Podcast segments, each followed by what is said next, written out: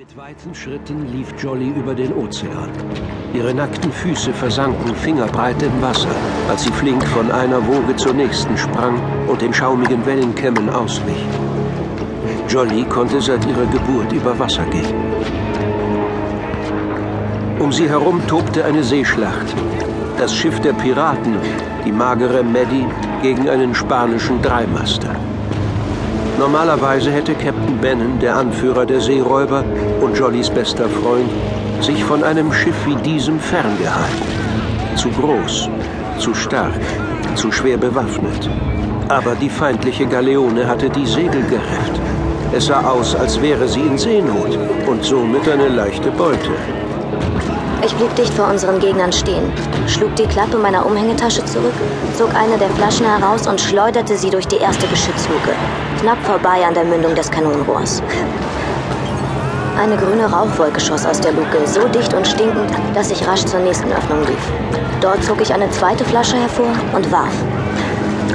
Bald feuerte keine der unteren Kanonen mehr.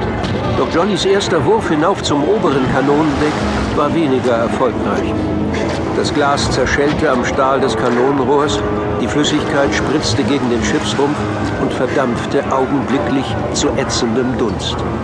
Jolly hechtete vorwärts und warf sich flach auf die Wasseroberfläche, um dem Dampf zu entgehen. Zugleich wurde über ihr die Kanone gezündet. Sie hatten das Munitionslager unseres Schiffes getroffen. Mir schossen Tränen in die Augen, als ich sah, wie Flammen aus der klaffenden Öffnung im Rumpf der mageren Maddie loderten. Verzweifelte Entschlossenheit brachte mich erneut auf die Beine. Ich zog eine weitere Flasche hervor und diesmal traf ich. Genauso mit der nächsten und übernächsten. Sie haben eine verdammte Waffe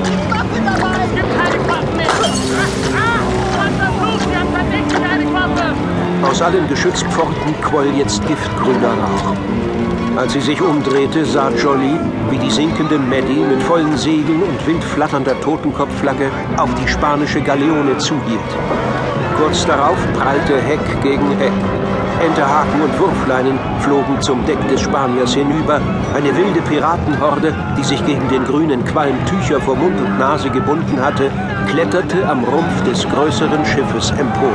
Ja, macht sie fertig! Ganz kurz entdeckte ich Captain Ben, strohblond und wütend wie ein Derwisch, der an einem Strick und mit dem Säbel zwischen den Zähnen zu den Spaniern hinüberfegte.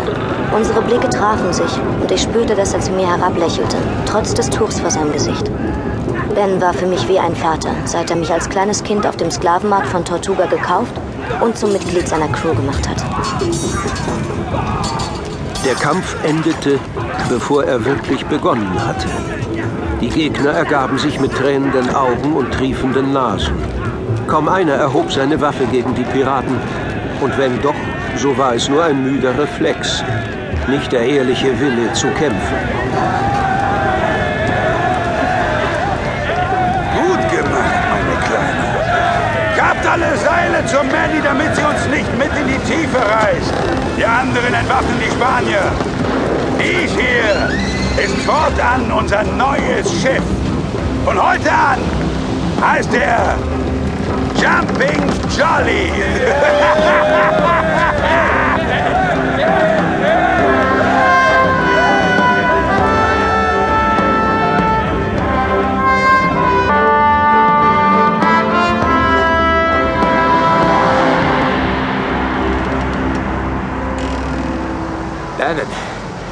Mit den Gefangenen stimmt was nicht. Was meinst du? Es sind zu wenige. Die paar Leute können doch kaum so ein großes Schiff unter Segel nehmen. Und es sind gar keine Spanier. Ich vermute eher, dass sie hier in den Kolonien geboren sind. Und? Die meisten scheinen ziemliche Halsabschneider zu sein. Sieh dir die Narben an und die versoffenen Visagen. Im Grunde genommen sehen sie aus wie wir. Was soll das alles? Unsere Leute haben alles durchsucht. Keine weiteren Männer an Bord. Auch kein Sprengstoff oder andere Schweinerei. Wir verschwinden von hier. Schnell! Setzt die Segel! Sie sagen, dass Sie Gefangene waren. Alle zum Tode verurteilt. Man hat ihnen versprochen, sie freizulassen, wenn sie an Bord dieses Schiffes gehen und alles tun, um es zu verteidigen. Gerade mal 40 Mann ein solches Schiff? Das ist lächerlich.